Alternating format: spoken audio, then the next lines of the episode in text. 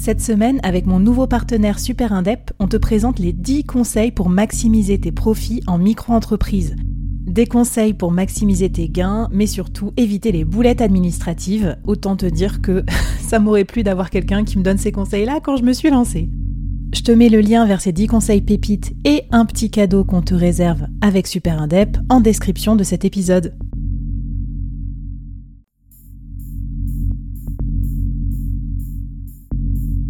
Entreprendre en solo, en toute liberté, sans employé et développer un business rentable, scalable et durable, c'est possible. Je suis Flavie Prévost, ex-dirigeante devenue solopreneur et créatrice du premier incubateur de solopreneurs en France. Avec ce podcast, j'ai voulu créer le board que j'aurais aimé avoir à mes côtés quand je me suis lancée en solo. Un board composé des meilleurs experts, disponible chaque semaine gratuitement à mon micro pour te donner des super conseils et te mettre au défi. L'épisode va commencer et je te préviens, ça va vite. Alors n'oublie pas de t'abonner à la newsletter pour recevoir les bonus.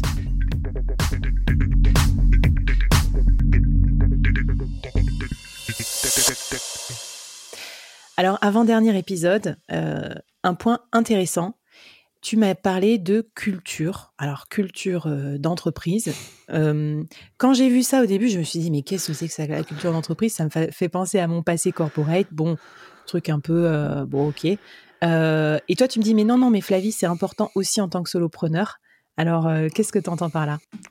Ouais, c'est vrai que culture, on a culture entreprise, on, a une image euh, peut-être euh, démodée euh, des années 80 où on voit le, patron derrière son bureau et, quelques quelques valeurs derrière son bureau. C'est ça, la confiance.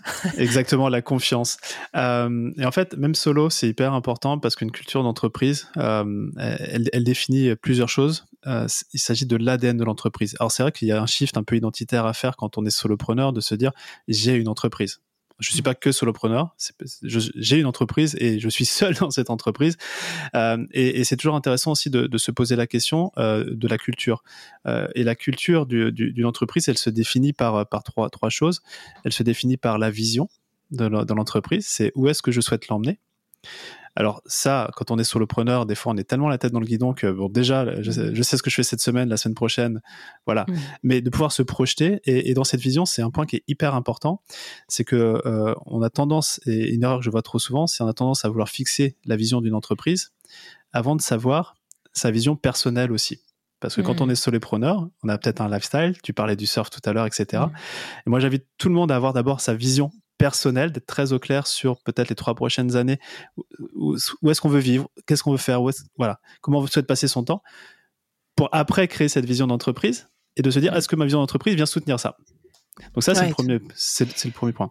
Tout à fait. Alors, je vais te laisser continuer sur les deux, points, mais c'est vrai qu'il y a pas longtemps, j'avais reçu Sonia euh, Lerembourg qui, euh, qui nous parlait de ça aussi. Et, comme c'était important pour structurer son business d'avoir sa vision à 5 ans, tu vois, on allait même jusqu'à 5 ans. Alors, elle m'a fait faire l'exercice de où tu es en 2028. Alors moi, je me pensais être en avance et un peu dans le futur, mais là, franchement, ça m'a mis une claque parce que 2028, voilà, quel âge ont tes enfants, euh, tout ça, donc c'était super intéressant.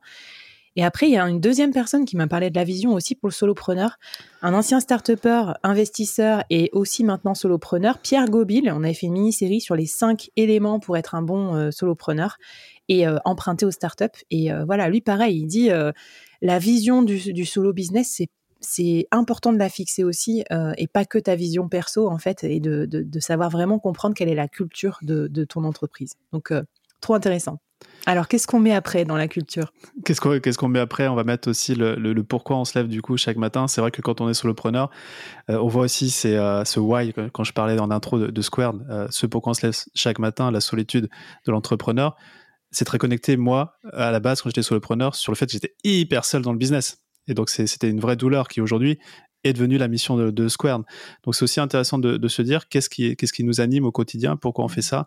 Des fois, c'est pas très clair et ça peut ne pas être très clair, mais c'est intéressant de se poser la question déjà quand on est solopreneur. Mmh. Et le troisième point, ce sont les valeurs. Et ça, ce qui est assez euh, intéressant, c'est que les valeurs d'une entreprise, euh, elles émanent toujours du, des valeurs du, du fondateur. Et donc, si un solopreneur est amené à développer sa boîte, ses valeurs propres, intrinsèques, ses valeurs hautes, et on pourra peut-être définir euh, ce qui, se cache derrière, mais c'est comme si c'était l'ADN euh, de, l'entreprise. Et ça mmh. facilite énormément de choses après pour euh, notamment les équipes si on est amené à recruter.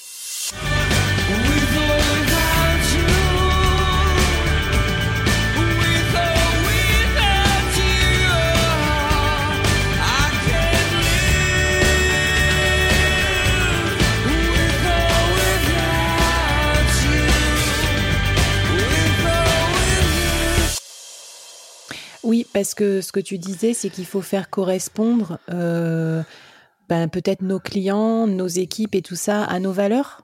Ah bah, Est-ce que tu as des exemples peut-être à nous donner concrètement? Parce que moi, dès qu'on parle de valeurs, de mission, de machin, j'aime bien toujours qu'on prenne des exemples pour pas que ça reste dans le, dans le truc un peu fumeux de concept. quoi. Complètement. Tu vois, nous, on a cinq valeurs cœur chez Square.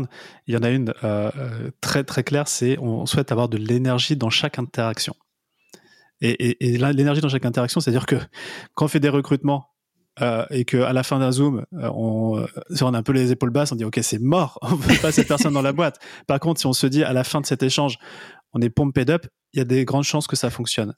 Et tu vois, dans, nos process de recrutement de clients, ce que tu en parlais, dans nos masterminds, le jour où j'ai, parce que à l'époque, on n'était pas une équipe de, de 15, on, on était peut-être deux ou trois à l'époque, le jour où je me suis dit, je ne prends plus un client dans le mastermind membre qui ne m'apporte pas plus d'énergie à la fin du call, c'est là où en fait le groupe est devenu juste incroyable. Hmm. Mais parce que du coup, c'est un respect des valeurs euh, cœur. Donc en fait, les, les, valeurs, c'est vraiment la boussole, c'est vraiment l'ADN. C'est ce qui te permet de savoir est-ce que euh, je recrute une personne ou non, est-ce que je me sépare d'une personne ou non, parce que des fois, euh, si elle n'est pas passée correctement par le filtre.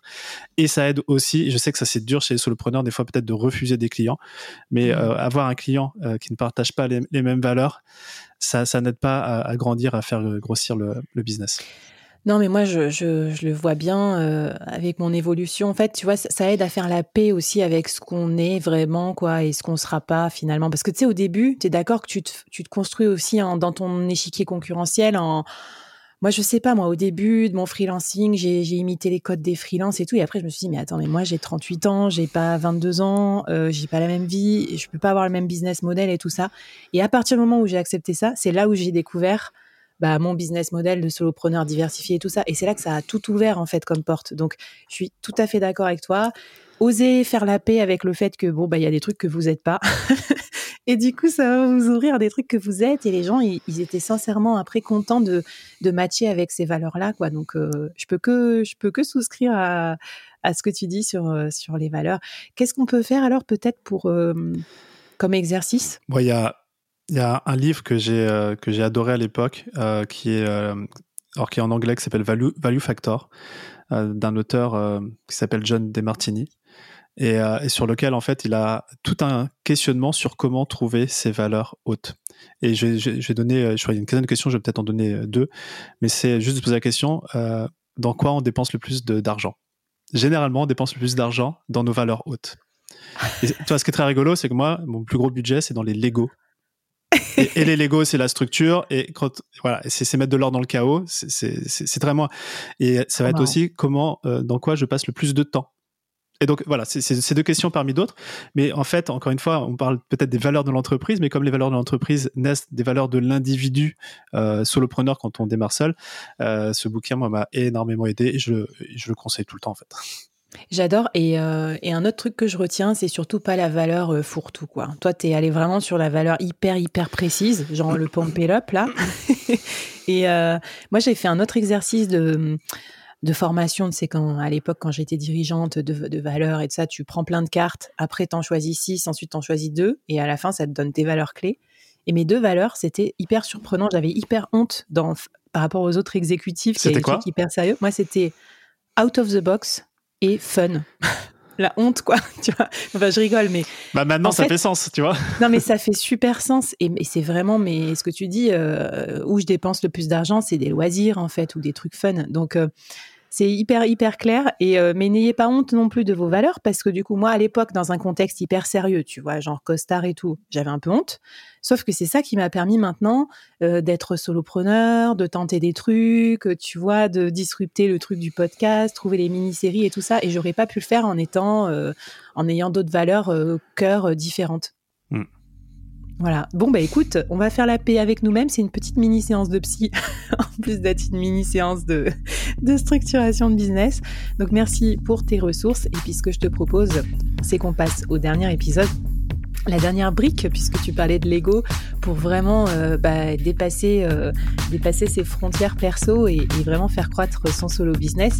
Et on va parler de communauté, et ça vraiment, ça me fait plaisir. C'est parti pour l'épisode 5 sur la communauté.